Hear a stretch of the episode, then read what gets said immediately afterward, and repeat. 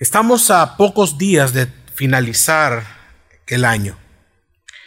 Y al igual que quizás que el 2016, hay muchos deseos que quisiéramos usted y yo que se nos cumplieran. Si nos preguntaran qué desea para el 2018, muchos dirían, y yo estoy de acuerdo, y una de las cosas que yo desea, deseo por ejemplo, que la delincuencia tuviera, tuviese un fin o por lo menos estuviese controlada. Un trabajo digno, un buen trabajo, un buen salario. Para los solteros quizás encontrar esa esposa anhelada, casarse. No sé, vea usted, piense, hay muchas cosas. Probablemente quizás sean los mismos deseos que pidió usted el año antepasado para este año no se cumplieron. Pero yo quiero que veamos algo. Si nos examinamos a nosotros mismos, veremos que el tema Dios, algunos, no digo todos, pero el tema Dios, la palabra Dios, la persona de Dios, en esos deseos es muy poco que tiene relevancia. No lo tocamos como, como se debe de ser, o quizás no hay mucha importancia en algunos ya que lo que, lo que nos mueve es que Dios o recibir bendiciones, eh, si mencionamos a Dios es en base a que me bendiga, que me dé, que me cumpla los deseos de mi corazón, como dice algunos salmos, etcétera, etcétera, etcétera. Y en este punto no estoy hablando solamente de, de metas para el próximo año, como por ejemplo, este próximo año, una de mis metas es congregarme y servirle al Señor. No, más que una meta, debería ser un deseo genuino en el corazón del cristiano. Entonces, si vemos, el deseo por Dios es muy poco en algunos. Es muy poco. No digo que no está, pero es muy poco como deberías o como deberíamos nosotros hacer como cristianos.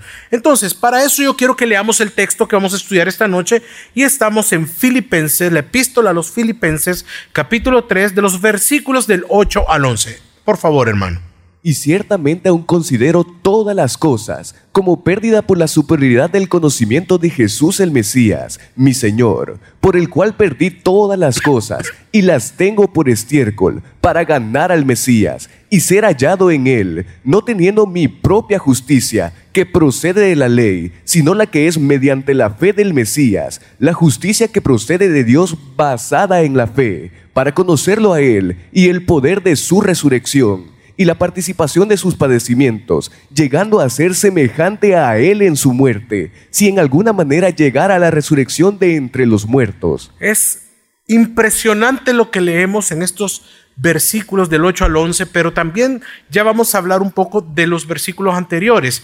Para, eh, para, para el escritor de Filipenses, el tema central de las cartas a los Filipos, Filipenses, si nosotros leemos toda la, la epístola, es el conocimiento de Dios por medio del Hijo. En otras palabras, conocer a Jesucristo. Entonces, los versículos del capítulo 3, del 1 al 7, si nosotros los leemos, no los vamos a leer, usted puede leerlo en casa, pero le voy a dar el resumen que lo que habla nos habla ¿Quién debe ser el anhelo de todo cristiano? Por lo tanto, vemos que el tema central de la carta entonces a los Filipos, lo muestra este capítulo 3, es el conocimiento a Cristo, conocer a Jesucristo. La experiencia es una experiencia que el apóstol Pablo había experimentado a lo largo de su vida, a lo largo del ministerio, eh, cuando fue encontrado por Cristo por primera vez, nosotros vemos esa vida total que, que encontramos acá, como también en la carta a los Efesios, como también a los Gálatas. Para él, para Pablo, el haber conocido a Jesús, haber conocido a Jesucristo, había provocado que todos los demás o todo lo demás pasara a un tercer grado, pasara a un segundo lugar y no tuviera un gran valor como para nosotros muchas otras cosas nos dan ese valor. ¿Pero por qué? Hay una respuesta, porque el conocimiento, ¿el qué, mi familia? El conocimiento de Cristo, fíjese, excede todo conocimiento es un conocimiento que está sobre cualquier otro conocimiento, el conocer a Dios a través de Jesucristo, a conocerlo, experimentar, saber quién es el Salvador de mi vida, cómo es Él, cómo Él me salvó, cómo es su carácter, dónde encuentro esto. Entonces, en Filipenses, capítulo 3, versículo 10, el gran mensaje que encierra este texto es, a fin de conocerle, y el poder de su, de su resurrección y la participación de sus padecimientos, llegando a ser semejante, semejante, diga después de mí, semejante, semejante, o sea, igual a él en su muerte. Si ponemos atención, dice a fin de conocerle, ese es el propósito. ¿El fin cuál es? Conocerle Qué importante era para el apóstol Pablo que los filipenses conocieran a Cristo. Lo conocieron, se salvaron en el conocimiento que el único que podía traer la verdadera salvación, no en base a la ley, era Jesucristo. Amén. Fue presentado, pero el conocerlo en una vida diaria como cristianos era un tema diferente. Era lo que él quería, que los filipenses conocieran a ese Jesucristo de tal forma que todo lo demás fuera estimado como pérdida y aún como basura. Y en algunas eh, versiones como estiércol, como lo dice. Qué hermoso saber eso. Es por eso que cuando yo examino esto, cuando me examino a la luz de esto, mi vida, y veo cuáles son mis anhelos y mis deseos, la palabra me confronta por cuán centrado estamos nosotros en este mundo. Amamos este mundo. Versículo 8 dice así. Y ciertamente aún considero todas las cosas como pérdida por la superioridad del conocimiento de Jesús, el Mesías. ¿Se da cuenta cuál era todo el mensaje, cuál era el corazón del apóstol?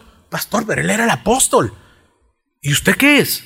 No soy apóstol, claro, no lo es, pero es Cristo lavado por medio de la sangre de Jesucristo. Podemos ver claramente que no era este mundo lo que Pablo, o que para Pablo le daba ese gozo, esa paz, esa esperanza, la felicidad, la dicha, solamente era Cristo. Jesucristo era el verdadero objetivo de su vida, lo dice el versículo, el conocerlo, el conocimiento de él y ahora él en la cárcel estaba disfrutando de este conocimiento porque luego vemos en el capítulo 4 que habla cosas tan hermosas, todo lo puedo en Cristo que me fortalece, hablando el tema diciendo que él me es suficiente, conocerlo a él me, me ha sido suficiente. Por eso que él está poniendo esta base en el capítulo 3 para que podamos comprender el capítulo 4. Ese era el objetivo del apóstol disfrutar del conocimiento de su redentor. Entonces, yo le hago a usted la siguiente pregunta. ¿Cuántos de nosotros nos da paz, esperanza, alegría, seguridad, las cosas, las personas, una relación, una profesión, un esposo, una esposa? ¿A cuántos le pagaron el aguinaldo? No me diga. A mí no, pastor, estoy totalmente frustrado y triste. A mí sí, por lo tanto estoy gozoso y feliz, puedo comprar muchas cosas.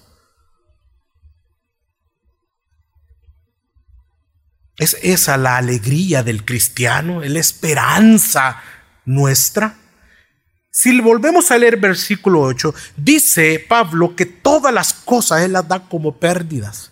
Dice, y ciertamente aún considero todas las cosas como pérdida. ¿Por qué? Por la superioridad del conocimiento de alguien no de una persona, no de disfrutar de esta vida, sino que de la superioridad del conocimiento de Jesús, el Mesías, mi Señor, por lo cual perdí todas las cosas y las tengo por estiércol, dice, para ganar al Mesías.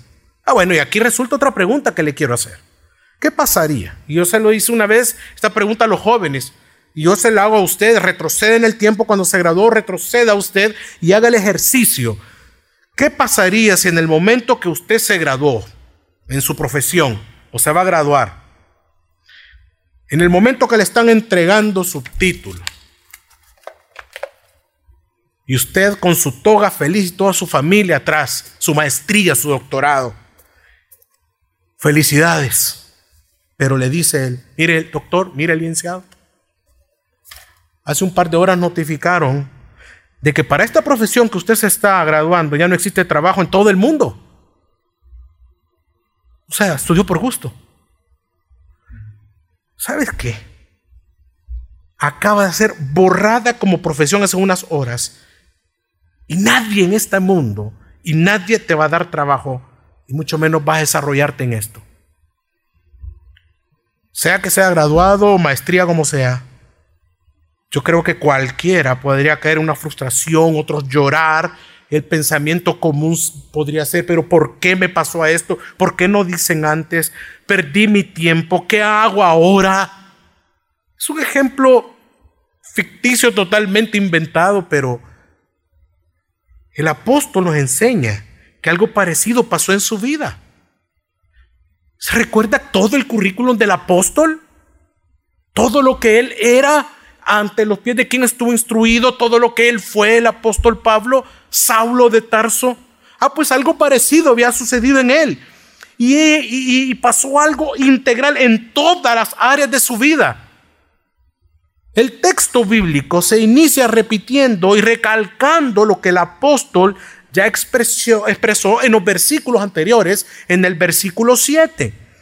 Toda la ganancia del pasado se había convertido para el apóstol en pérdida y la consideraba basura, pero ¿por qué? Ante la excelencia de conocer, ante la excelencia del conocimiento y amor de Jesucristo. El versículo 7 dice, pero todo lo que para mí era ganancia, lo he estimado como pérdida por amor de Cristo. Algo parecido le sucedió a él. Después en Efesios capítulo 3 versículo 19, el apóstol expresa que conocer el amor de Cristo excede todo conocimiento. ¿Me lo lees por favor? Y de conocer el amor de Cristo, que sobrepasa el conocimiento, para que seáis llenos hasta la medida de toda la plenitud de Dios. Entonces el apóstol Pablo al decir estas palabras da testimonio, primero, de que Él es un hijo de Dios, de que ha sido redimido, que ha nacido de nuevo, y que no es, primero, un falso discípulo y mucho menos un falso creyente del Señor. ¿Recuerda usted que fue camino a Damasco cuando él mismo perseguía a los cristianos? Ocurrió el gran evento que transformó la vida del apóstol. ¿Se recuerda? Yo creo que sí se acuerda. Entonces él tiene por qué hablar. Él sabe a quién se enfrentó. Él sabe a quién lo llamó. Y por lo tanto, Él escribe y dice que todo lo más grande que Él pueda desear es el conocimiento de Él, conocimiento que está sobre cualquier otro. En un momento, Pablo, el apóstol, se vio tal como era. Pecador, asesino, equivocado, soberbio, orgulloso, condenado, llega un momento en que se ve así. Allí fue cuando él abraza a aquel que hasta entonces había estado persiguiendo con todas sus fuerzas. Cuando nosotros vemos su conversión que nos transforma, ahí quedó convertido en que una nueva criatura. En su corazón y en su mente experimentó el cambio radical que hace el Evangelio, que hace Jesús en el corazón del pecador. Y aquellas cosas a que Pablo, o sea, el fariseo le habían parecido muy hermosas, muy preciosas, su cargo, su estatus, su ciudadanía romana, se convirtieron en aquel momento y siempre fueron consideradas así, en algo sin valor para el apóstol. El pecador salvado por la gracia. Y esa gracia hace que él ame, desee cada día el conocimiento de Dios. Y no estoy hablando de un conocimiento llenarnos la cabeza, de solo conocimiento. Y vamos a ver de qué más. Entonces, hermanos míos, es así como Pablo tuvo que renunciar a su pasado y dar esa media vuelta para iniciar su vida apostólica, su vida con Cristo. También nos enseña que como nosotros, hermanos, No podemos conformarnos a quedarnos quietos, a quedarnos estáticos, paralizados en el hoy. Los logros presentes, sus logros, no deben traer satisfacción de pensar de haberlo ya alcanzado todo. Cuidado, hermano. Y es acá en donde el hombre, lamentablemente, usted, yo, todos, el hombre, es acá donde elige amarse, es donde elige adorarse a sí mismo. Y muchas veces nuestros anhelos, sus anhelos y los míos, y el deseo de algunos del éxito, lograr sus metas, nos va a llevar o te pueden llevar, cuidado, a renunciar al Señor. Un trabajo te puede llevar a tomar todo tu tiempo, después que le servías, después que estabas acá y que tu vida era el Señor. Que así tantos ejemplos te puede llevar a negarlo con tu vida, con tu mente, con tu cuerpo, en, en, todas las áreas de tu vida. A verlo como algo que hago solo los domingos o cuando tengo tiempo. Cuidado. Iglesia, los logros terrenales, la gloria de este mundo, son efímeras son temporales. Segunda de Corintios capítulo 4 versículo 18 dice, no poniendo nuestra mira en las cosas que se ven, sino en las que no se ven, porque las que se ven son temporales, pero las que no se ven son eternas. son temporales, no son eternas. O sea, hermano, se descomponen, se arruinan, desaparecen, y además los placeres son momentáneos. La ropa de una casa, la compra de una casa o la ropa nueva, la compra de un carro, el olor de un carro nuevo, se terminas. Un negocio, un trabajo, lo que sea, el dinero, son temporales. Eh, los logros terrenales son temporales, pero también te llevan a que les adores, las adores y hagas su voluntad. En Primera de Reyes tenemos un ejemplo, del capítulo 11 del 1 al 5. Ahora bien, además de la hija de Faraón, el rey Salomón amó a muchas mujeres extranjeras, moabitas, amonitas, edomitas, sidonias y eteas, de entre las naciones que había dicho el Señor a los hijos de Israel, no penetréis en ellas, ni ellas penetren en vosotros, pues de seguro apartarán vuestro corazón hacia sus dioses. A eso Salomón se apegó apasionadamente, porque llegó a tener setecientas mujeres reinas y trescientas concubinas, que pervirtieron su corazón. Pues cuando Salomón era ya anciano, sucedió que sus mujeres hicieron desviar su corazón hacia otros dioses, y ya no estuvo su corazón sumiso a la voluntad del Señor su Dios, como el corazón de David su padre. Nos llevarán a que les adoremos y nos apartemos del Señor. Y esto, este hombre tuvo todo esto, el rey. Pero nosotros muchas veces en cosas tan pequeñas mostramos esto. Mire, yo tenía un amigo pastor, no del equipo ministerial, otro, de un seminario que yo estudié. Él le había comprado a su celular una camita y una almohadita y lo acostaba a la par. Yo le decía, ese tu Diosito con D pequeña, le un día se te va a caer se te va a quebrar. Le había comprado una camita y lo cubría y lo limpiaba. qué bárbaro, qué, adoración. Pero él era evidente, él me lo, o lo hacía por gracia, no, no recuerdo al, al pastor este. Pero veámonos nuestra vida. Veamos cosas tan pequeñas.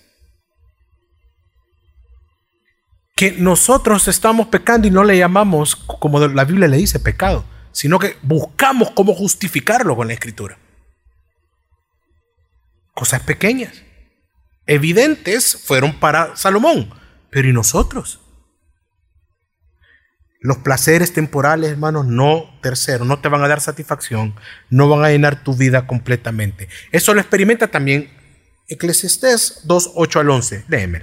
Acumulé para mí plata y oro, tesoros dignos de reinos y provincias. Contraté cantores y cantoras, y tuve un harén de concubinas para gozar como suelen los hombres. Fui más grande y magnífico de cuantos me precedieron en Jerusalén, en tanto que mi sabiduría permanecía conmigo. Nada de cuanto mis ojos deseaban les negué, ni privé a mi corazón de placer alguno, pues mi corazón gozaba de toda mi labor, y esta era la porción de todo mi trabajo Luego, consideré todas las obras que habían hecho mis manos y el duro trabajo con que me había afanado en hacerlas. Y he aquí, todo era vanidad y correr tras el viento. No había provecho alguno debajo del sol. No había provecho, dice.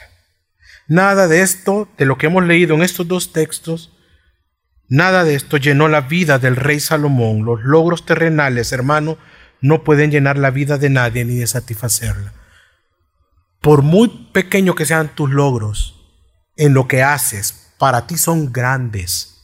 Para el otro tal vez no. Pero si para uno es grande, cuidado. ¿Por qué? Porque estamos hablando del texto en Filipenses, que es lo que realmente debe anhelar y desear el cristiano. Y vemos el ejemplo del apóstol Pablo. Ahora, no quiere decir que tus metas, y anhelos serán, son malas o son malas en sí mismas. No es mi intención que hundir a alguno acá en alguna culpabilidad, pues la palabra de Dios nos equilibra, es todo lo contrario. Que estas cosas no vayan a reinar en tu corazón. Si las tienes, sí, qué bueno. Y si no vienen, pues gloria a Dios. Pero cuando estos mismos anhelos o estas mismas metas comienzas a considerarlos como base de tu autogratificación, glorificación, autosatisfacción, entonces se convierten en todo lo contrario.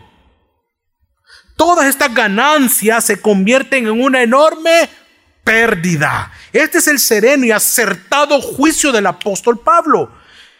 Él sopesó las ganancias y las estimó como pérdidas. Él vio, wow, qué bueno lo que he hecho, pero las considero así. Y es por eso que quiero que nosotros pongamos especial atención a la palabra pérdida. Esta palabra es aterradora, le huimos, le tememos, es repulsiva para muchos. Y no agrada saber y conocer o vivir esa palabra en ningún sentido. Veamos en el sentido que Dios, el Espíritu Santo, le emplea a favor de glorificar a Cristo. La palabra pérdida que acá Pablo usa en los versículos 7 y 8, perdón, y en ninguna parte más de sus epístolas se encuentran. Ocurre solamente una vez en el Nuevo Testamento, en Hechos, capítulo 27, versículo 10 y en los textos que acabamos de leer. Hechos 27, 10, versículo también 21. Esta es, no lo vamos a leer, esta es la narración de la travesía que hace Pablo. Esa travesía peligrosa. Se recuerda que él va y que comienza la tormenta, etcétera, etcétera. Y es precisamente en ese mismo capítulo donde se relata también cómo la ganancia puede convertirse en pérdida. La mercancía, veamos, de aquel barco que navegaba, ellos iban hacia Italia, representaba una ganancia muy grande, era la ganancia de los mercaderes para el armador que iba a ir y para todos los tripulantes que estaban. Iban bien. Más, si el trigo no hubiese sido arrojado al mar, mire lo que dice entonces Hechos 27, 37, 38. Éramos en total 276 personas en el barco. Una vez satisfechos, aligeraron el barco echando el trigo al mar. Entonces es muy probable que todo hubiese acabado en pérdida. Y no solo el barco, sino también todos los que iban a bordo. Entonces, hermano, de la misma manera, el privilegio de haber nacido algunos, no todos, pero algunos, haber nacido en un hogar cristiano, de haber recibido una fuerte y hermosa formación evangélica desde niño y adolescente y adulto, se convierten en prejuicio cuando es considerado como base sobre la que se construye la esperanza de la salvación o de la vida eterna. Cuidado. Porque naciste en un hogar cristiano no significa que esa persona pueda ser salva. Lo mismo podemos decir respecto al dinero, al físico o atractivo personal, el, el, conocimiento secular o el saber, el vigor, la fuerza física, etc. Tales beneficios pueden convertirse para el cristiano en algunos, muchas veces, en estorbos en su vida. Entonces, ¿por qué en el acertado juicio del apóstol Pablo fueron estas ganancias estimadas por pérdidas? Por Cristo, por amor y conocimiento de Cristo. Porque si Pablo no hubiese renunciado al precio que sentía por todo lo que él, por todos estos privilegios y logros, estos mismos lo hubieran privado del Cristo la única y verdadera ganancia por la cual él vivió toda su vida. Imagínense.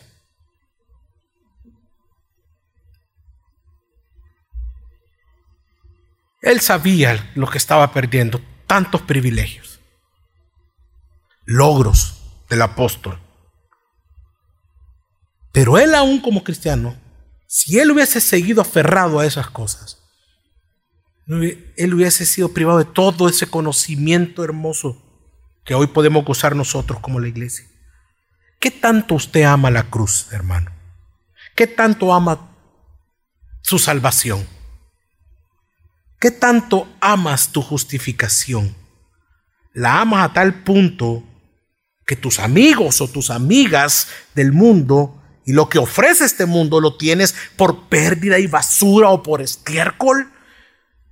Y cuando hablo así no es que los consideres a tus grandes, no, me estoy refiriendo a lo que te ofrecen un corazón que está afanado, dirigido, inclinado, apuntando solo para las cosas de este mundo.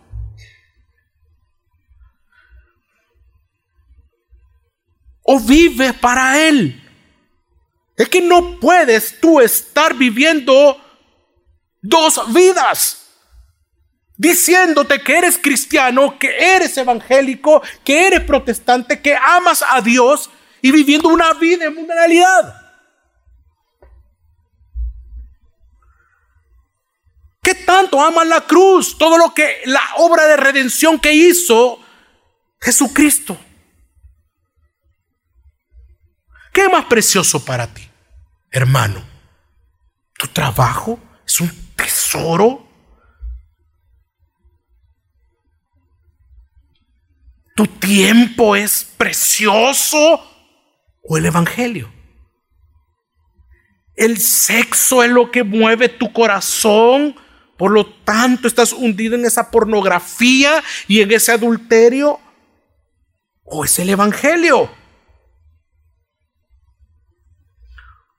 ¿O estás meditando en probar el mundo y dejar a Cristo a un lado? ¿Son tus deseos o Jesús?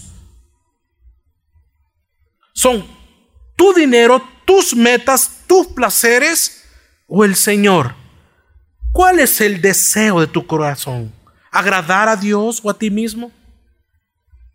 Si tú eres una persona, si tú eres un cristiano muy bendecido en todo aspecto de tu vida, pues gloria a Dios, qué bueno, disfrútalo de manera que glorifique a Dios pero que tu corazón no se vaya a inclinar a eso.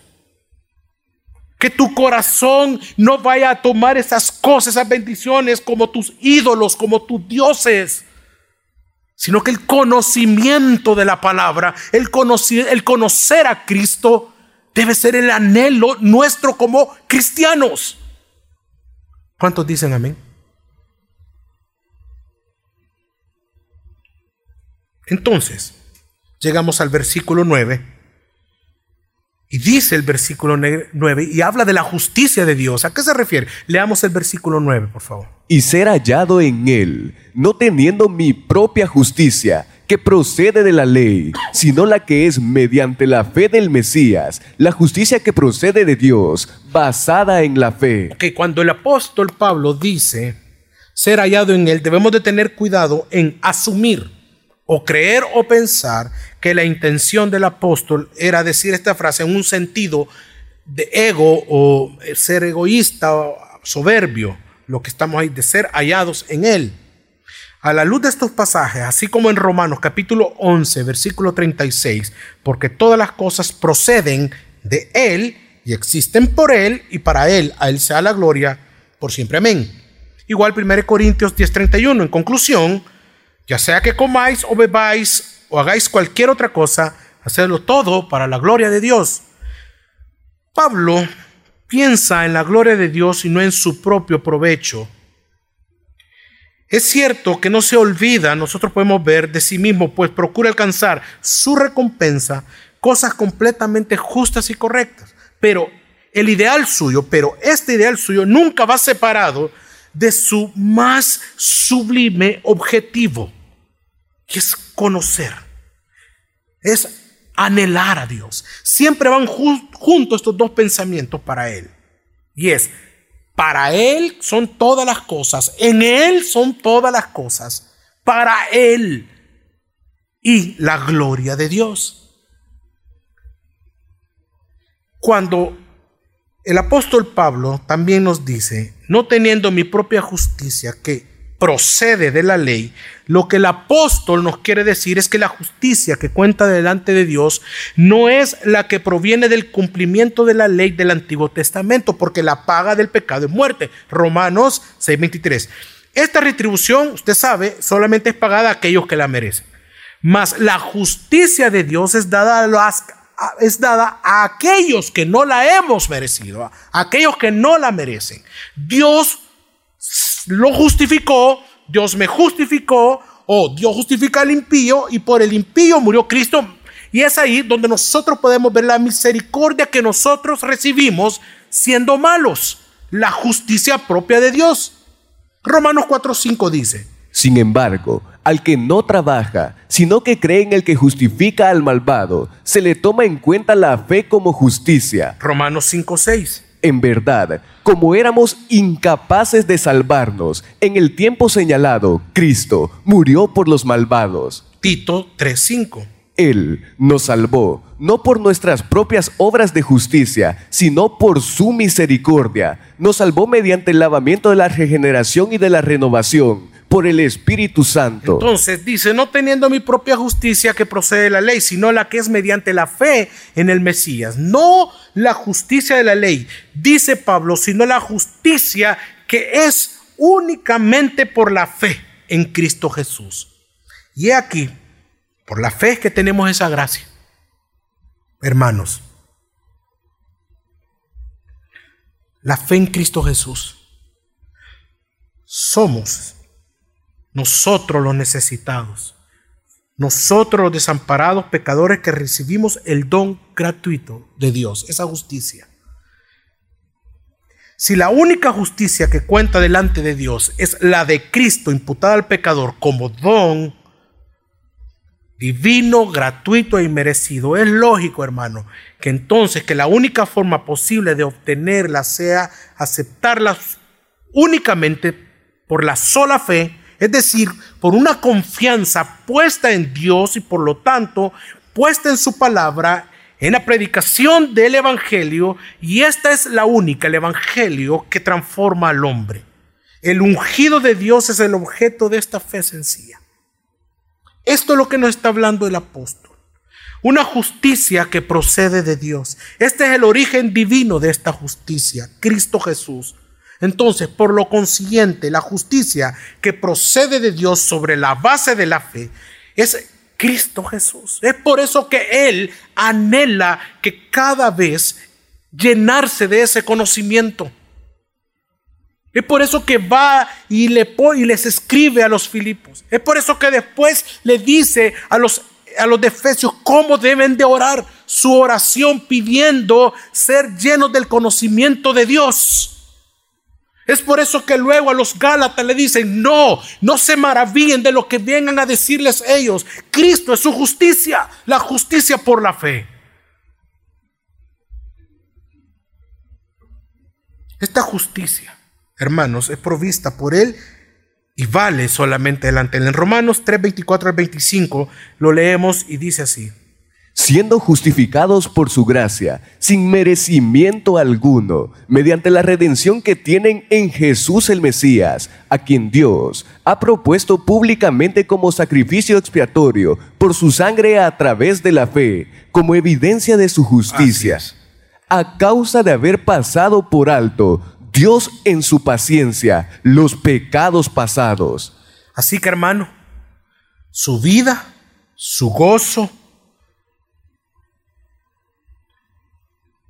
usted descansa en esta fe que usted posee como creyente y ejerce como creyente.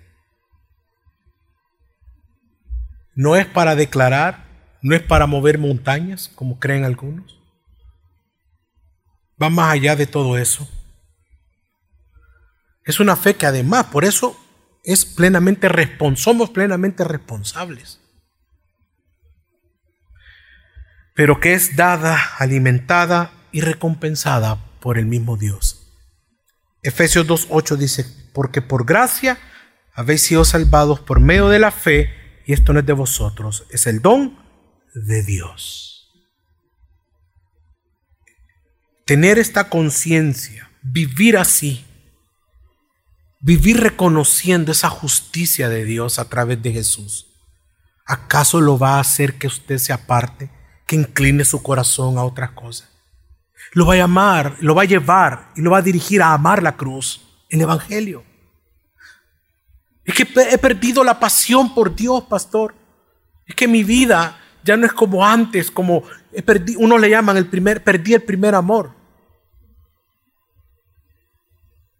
Si usted reconoce y ve esa justicia, que lo justo era que usted pagara y alguien tomó su lugar, hermano, usted no va a andar con esos pensamientos que he perdido su primer amor. Lo que ha sucedido es que usted ha tomado la decisión de hacer a un lado el Evangelio, la Escritura. Es por eso que vienen luego los versículos 10 y 11 que nos habla de ser semejantes a Él en que, léemelo por favor para conocerlo a Él y el poder de su resurrección y la participación de sus padecimientos, llegando a ser semejante a Él en su muerte, si en alguna manera llegara a la resurrección de entre los muertos. Entonces el apóstol Pablo continúa y dice, para conocerlo. ¿A quién? A Él. Y continúa diciendo el conocimiento y conocer al Mesías Aquí una vez más reanuda el pensamiento del versículo 10, del, perdón, del versículo 8, el que iniciamos. La sublime excelencia de conocer a Jesucristo mi Señor. Pero también el apóstol enlaza sus palabras a la idea anterior de la justicia, lo que acabamos de leer, que procede de Dios sobre la base de la fe. La experiencia, hermanos, de todo aquel que ha sido sacado de las tinieblas. ¿Cuántos acá fueron sacados de las tinieblas? Todos. Sacado de las tinieblas. ¿A dónde? Trasladado a la luz admirable de Dios. Y que ha sentido usted en su corazón la gloria del amor perdonador de Jesucristo. Es esa experiencia que nadie más puede vivir, solo aquellos que hemos experimentado esa gracia inmerecida.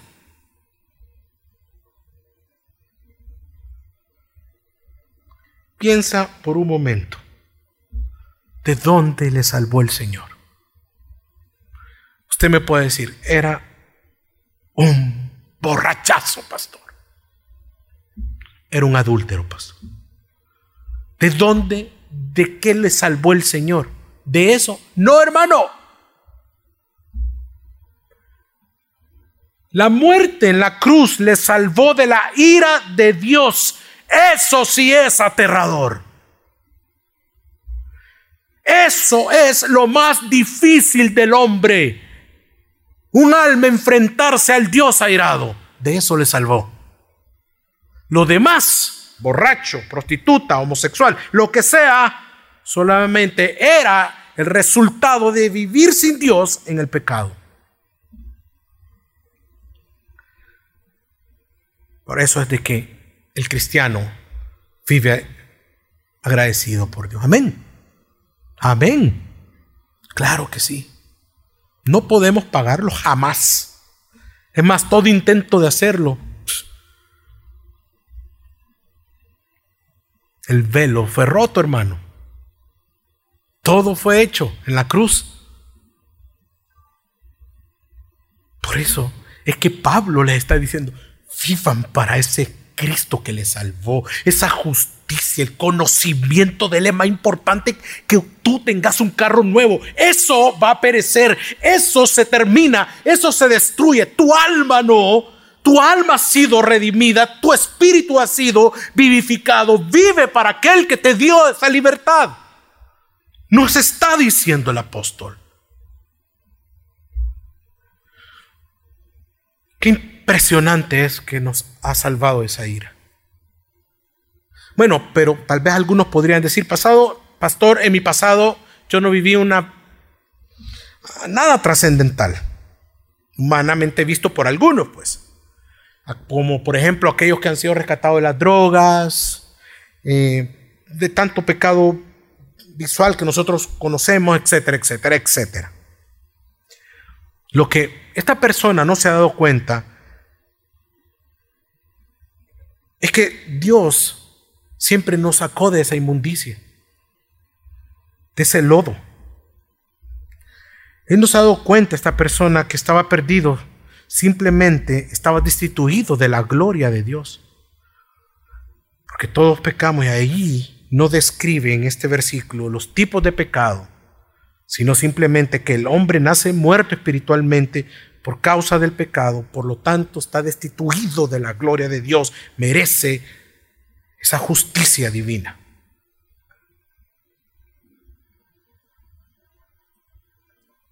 Que no hayas pasado y no hayas vivido eso, pues gloria a Dios. Igual nos rescató Dios, el mismo infierno. Y la verdad y al final la verdad es que lo peor que le puede pasar al hombre, como le dije, lo dije anteriormente, es experimentar esa ira que va a experimentar aquellos que no que tuvieron y que les predicaron el evangelio y le dieron la espalda al Señor. Y simplemente solo saber de que yo no le conocía. Esa es la soledad y la perdición en su más alta expresión y que ese Dios te ha rescatado. ¿No es esta la razón más grande para conocerlo cada vez más? No solo el saber que fuimos perdonados y rescatados como una idea más, sino conocer cada vez más de Él cada día, teniendo una relación genuina cada segundo de nuestras vidas. ¿No debería ser esto el anhelo de todo cristiano? ¿No debería ser esto el deseo más grande como hijos de Dios? Conocerle, amarle, y por lo tanto cuando le conoces y le amas, eso te lleva a hacer su voluntad. No de manera perfecta, porque pecamos todos los días. El que nuestras metas, deseos, anhelos sean de gran valor y lucha que tenemos porque se cumplan y muchas veces estos nos hagan sentir o el, o el querer que nos hagan sentir felices, realizados fuera de Jesús, hermano, no debe de ser el anhelo de tu vida. Es por eso que si tú dices que terminaste este 2017 no muy contento y feliz, créeme, tú te merecías lo peor. Ahí está tu familia, ahí están tus hijos hay muchas cosas que has disfrutado y quizás no te has dado cuenta porque estás centrado en que las cosas que tú quisiste no se dieron. Dale gracias, porque probablemente te pudieron haber perdido.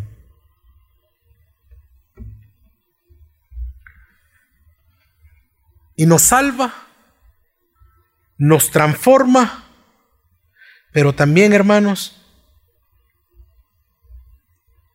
vamos a resucitar junto con Él, como lo dice el versículo. Si el poder da, sin el poder de la resurrección, van afuera nuestra fe. ¿Conocías tú eso? Sí, pastor, no estoy muy seguro. ese nacimiento único, esa vida santa y sin pecado, su humildad en poner su vida por nosotros, morir en la cruz y resucitar al tercer día, le da sentido a nuestro cristianismo y también el deseo de seguir conociéndole cada día más, cada vez más. ¿Sabías tú que Jesucristo resucitó para que fuéramos un día resucitados como Él en Él? Colosenses 2.12 dice, sepultados juntamente con Él en el bautismo, en el cual también fuiste resucitados con Él por medio de la fe en el poder de Dios que lo resucitó de entre los muertos. Esa es nuestra fe. ¿Lo conocías? ¿Lo sabías? Si tu respuesta es no mucho, conócelo. Entonces, hermano, para ir finalizando, ¿qué hacemos para nosotros los que somos creyentes como cristianos? ¿Qué hacer? Hermano, desee todos los días de su vida a Jesús, conocerle, conózcalo. ¿Qué significa esto? Que debes de buscar siempre vivir una vida piadosa. Sabemos bien, todos acá sabemos, que no somos eternos, que usted y yo estamos. Mire, a un paso. No somos eternos acá en esta tierra. Pero en este pequeño margen de tiempo, ¿qué debes de desear? ¿Cuál va a ser el deseo en tu corazón? En lo que queda del año, ¿qué vas a pedirle para el próximo? Porque muchos se reúnen y lo hacen y es hermoso pedirle a nuestro Señor. Pero que sea el deseo de conocerle más a Él. ¿Qué son lo que vas a pedir? ¿Qué, vas, qué más vas a desear? ¿Las cosas de este mundo? ¿O las del cielo? Colosenses 3.1 dice, si pues fuiste resucitados juntamente con el Mesías, buscad las cosas de arriba, donde está el Mesías sentado a la diestra de Dios. Buscar las cosas en donde estaremos tarde o temprano, usted y yo. Mientras tanto, en esta tierra vamos a ser parte o participaremos de los sufrimientos de Cristo, como lo dice la Biblia. Pablo en el versículo 11, acabamos de leerlo, quiere llegar a esa meta. ¿A cuál? A la perfección de su vida espiritual, pero sabemos que esto se alcanza hasta el día glorioso de la segunda venida de nuestro Señor. ¿Qué más? Desee disipularse, disipúlese. Ser un discípulo de Jesús es una marca del cristiano. Si usted dice ser cristiano, entonces es un discípulo. Si usted antepone su tiempo, su comodidad, ya, llámese como sea o cualquiera que sea su excusa para no hacerlo, entonces usted sencillamente no quiere, no anhela conocer más del Señor. Disipúlese. ¿Qué más? Por último, desee y hágalo. Es predicar el Evangelio a otros. Evangelizar, hermanos, es amar al prójimo. ¿Cómo está invirtiendo usted su vida? Hermano, esta vida es pasajera. Nuestro objetivo es más que este mundo, es llevar a Cristo a los que no conocen de Él. Hable de las maravillas que Jesús ha hecho en su vida, en su familia, de que le salvó. Evangelice, no se avergüence de proclamar quién es el Señor de su vida y le salvó. Y después trate que esa persona sea un discípulo de Jesucristo. Desee eso. Y para los que nos visitan y no han creído aún en el Señor, arrepiéntase de sus pecados. ¿Ha probado hacer todo de este mundo? Y el resultado ha sido tristeza, corazón vacío, soledad. ¿Sabes qué debes de hacer? Arrepentirte de tus pecados. Confiésale, confiésale tus pecados a Dios. Teme al que puede echar tu alma al infierno pero también a ese que puede echarte al infierno, puede perdonar tu pecado. Es un Dios de gracia. Solo ora y pídele que te salve. Hermanos, ¿cuál es el deseo más grande de tu vida? Entonces, Dios, gocémonos en nuestra salvación, así como nos enseña el apóstol Pablo, esperando la glorificación, conocerlo a Él, a Cristo, por medio del Evangelio. Solo va a ser un poco de tiempo. Es un poco de tiempo que estaremos en este cuerpo. Anhela, desea a Jesús más que a tu propia vida. Vamos a orar. Soli Deo Gloria.